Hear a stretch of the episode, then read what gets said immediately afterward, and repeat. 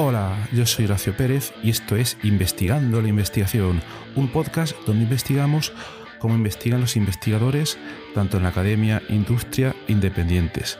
Todo ello mediante entrevistas y debates abiertos, técnicas y estrategias para mejorar todas las partes del proceso investigador y no menos importante, opiniones abiertas que espero llamen tu curiosidad y te hagan también reflexionar.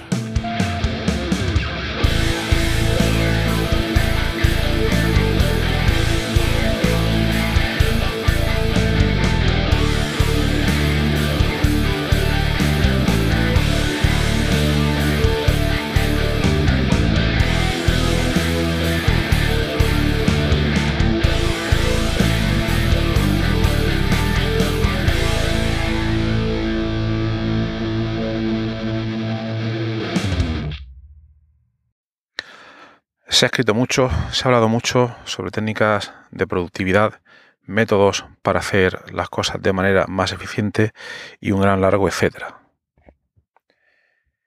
Hay gran cantidad de libros y en este podcast hemos comentado a lo largo del tiempo diversas metodologías. Está la metodología GTD, está el time blocking y están muchísimas, muchísimas otras. Eh, hoy quería comentar hoy brevemente por unas preguntas que me hicieron el otro día una técnica que yo utilizo dentro de mi sistema de trabajo. No voy a comentar el sistema entero porque sería muy largo, pero solo una pequeña pieza y que yo creo que puede ser bastante, bastante eficiente y que la idea es muy fácil de entender. Y le voy a comentar muy brevemente por una situación que me surgió el otro día. Entonces, veréis, es una metodología que te puede eh, dar un eh, rendimiento, yo creo, bastante, bastante elevado, pero que no se puede aplicar en todas las condiciones ni en todos los métodos de trabajo ni proyectos, etc. Viene muy bien cuando se cumplen las siguientes condiciones. Uno, tienes gran cantidad de cosas que hacer, lo cual le puede pasar a muchísima gente, entonces creo que mucha gente cumpliría esa regla. Y dos, no tienes una tarea o un proyecto que tengas que terminar de manera muy urgente ese día.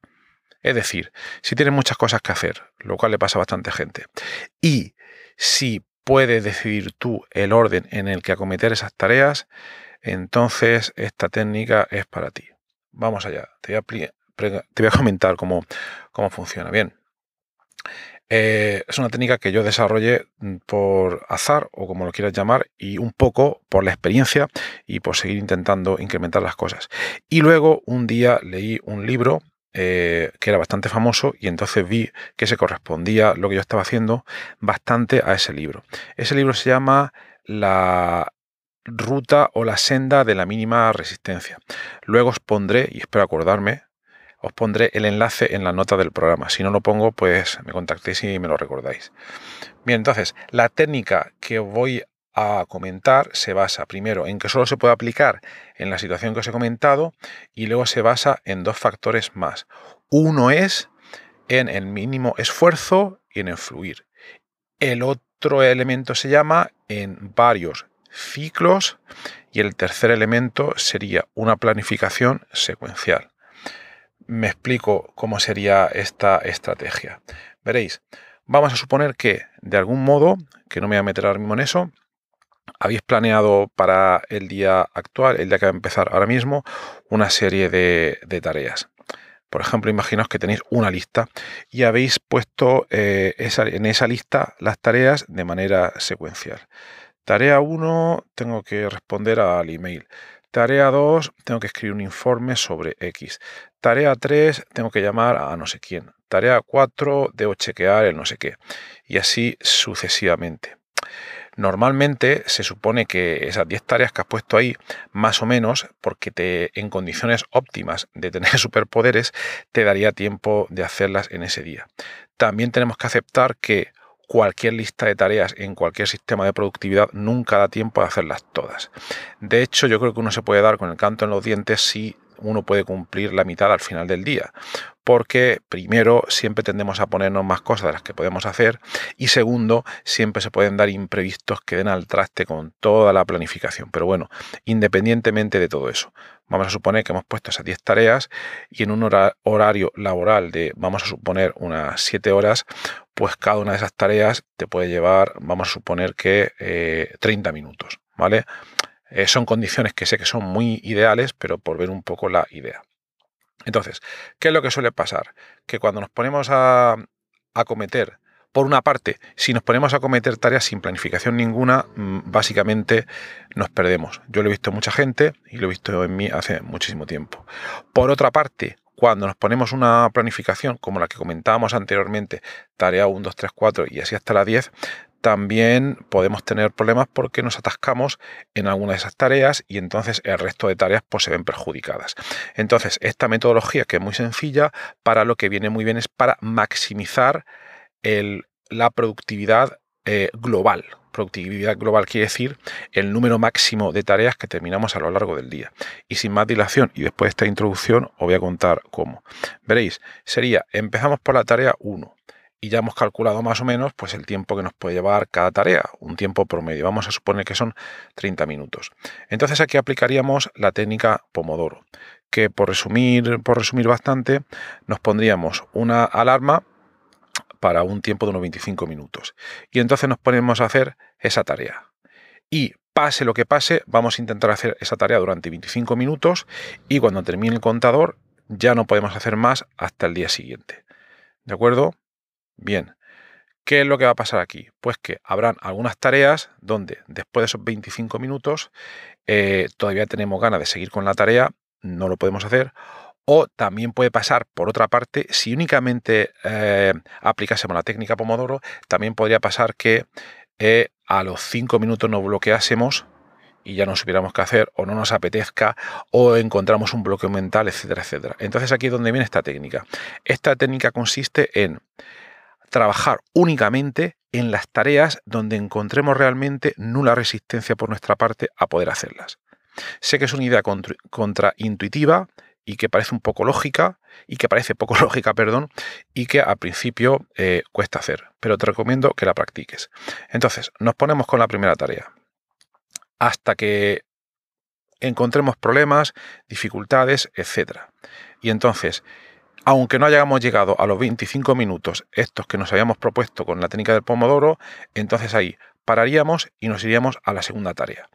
En la segunda tarea trabajamos todo el tiempo donde sintamos que estamos en flujo o donde experimentemos nula resistencia y así igualmente como máximo hasta esos 25 minutos y como mínimo pues hasta, eh, hasta que encontremos que eh, experimentamos cierta resistencia y que no podemos seguir.